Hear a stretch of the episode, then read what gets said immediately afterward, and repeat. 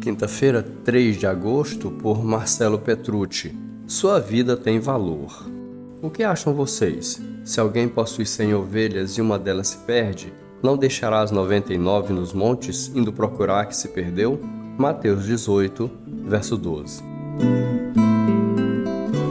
Quanto vale uma vida? Essa tem sido uma das grandes perguntas do nosso tempo, principalmente quando vemos a vida sendo tratada com tanto desdém. Dentre tantas histórias que comprovam isso, destaco a de uma dona de casa de 25 anos, mãe de quatro filhos, moradora de Sete Barras, interior de São Paulo. Ela foi a uma festa junina e levou um bolo para contribuir.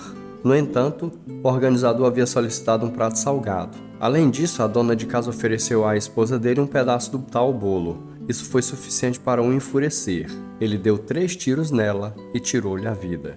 É assim que a vida tem sido tratada. Falta amor, respeito e valorização. Mas a Bíblia diz que, a despeito de vivermos em um mundo hostil, há uma pessoa que nunca nos desvaloriza. Pelo contrário, ele foi capaz de dar a própria vida por nós. Maior amor do que esse não encontraremos. Tal amor é descrito na parábola do texto lido que fala de uma ovelha que se desgarrou.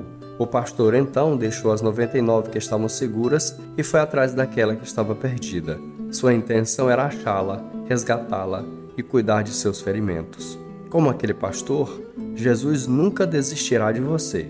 Por isso, deixe-o cuidar de sua história. Não importa quantos arranhões você tenha sofrido, Jesus pode sará-lo. Pense nisso e entregue-se a Ele.